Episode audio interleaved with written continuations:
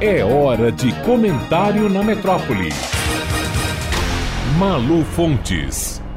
Olá, ouvintes da metrópole desde bem antes da polarização política que foi se encorpando no Brasil a partir das eleições presidenciais de 2014, amigos e familiares já brigavam por razões eleitorais, pelas escolhas de candidatos. A crise em que o PT foi entrando desde o segundo governo de Dilma Rousseff e o crescimento do que foi se tornando o que agora nós chamamos de bolsonarismo apenas levaram essas brigas, com o empurrão fundamental da tecnologia através das redes sociais, para níveis que agora beiram o patológico. Familiares brigam, amigos se afastam, relações amorosas estremecem. Com a proximidade das eleições, afinal só faltam seis meses, é natural que os bate-bocas políticos pré-eleitorais venham se acirrando.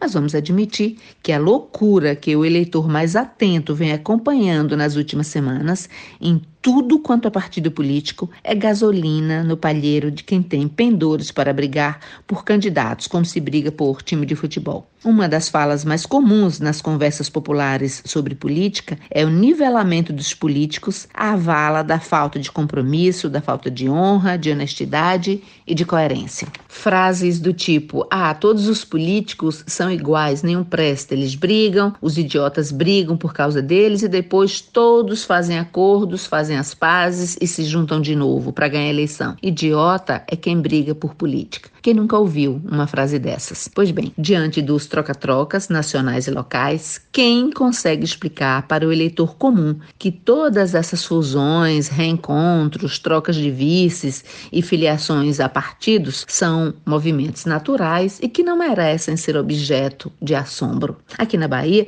o PT está suando para falar publicamente para sua militância e principalmente para convencê-la que é natural se recompor agora com o MDB. E não é racionalmente incompreensível isso pelas acusações no fluxo da Lava Jato ou pela prisão de caciques do partido. Afinal, Lula também foi preso, conseguiu judicialmente reverter todas as acusações, os processos, os julgamentos e agora está aí como candidato legítimo. A questão, o nó dessas pazes entre o PT e o MDB é sobre Dilma Rousseff. É sobre as coisas que os MDBistas fizeram com ela quando votaram a favor do impeachment e colocaram Michel Temer em seu lugar na presidência da República. As conversas que circulam na política dão conta, inclusive, de que para vencer esta eleição, Lula conversará, leia-se, comporá, se aliará e aceitará o apoio com todo e qualquer político, seja quem for, de que partido vier, exceto com uma pessoa,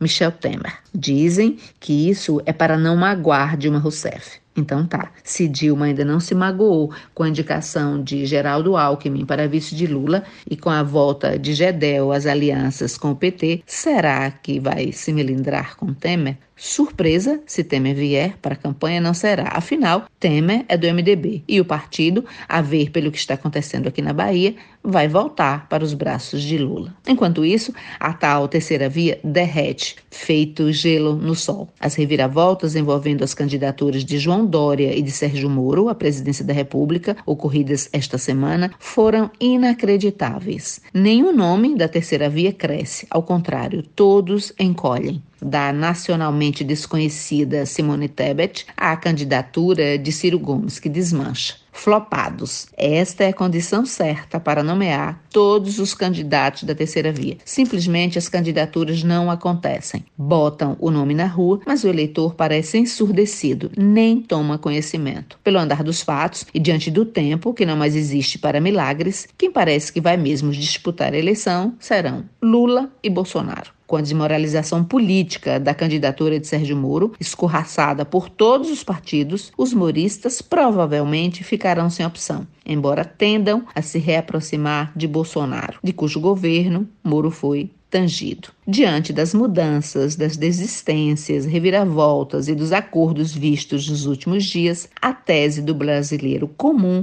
parece óbvia. A coerência está morta e o que vale são os milhões de reais dos fundos partidários. Parece leilão de gente, para ver quem arremata mais gente e com mais dinheiro. Malu Fontes, jornalista, para a Rádio Metrópole.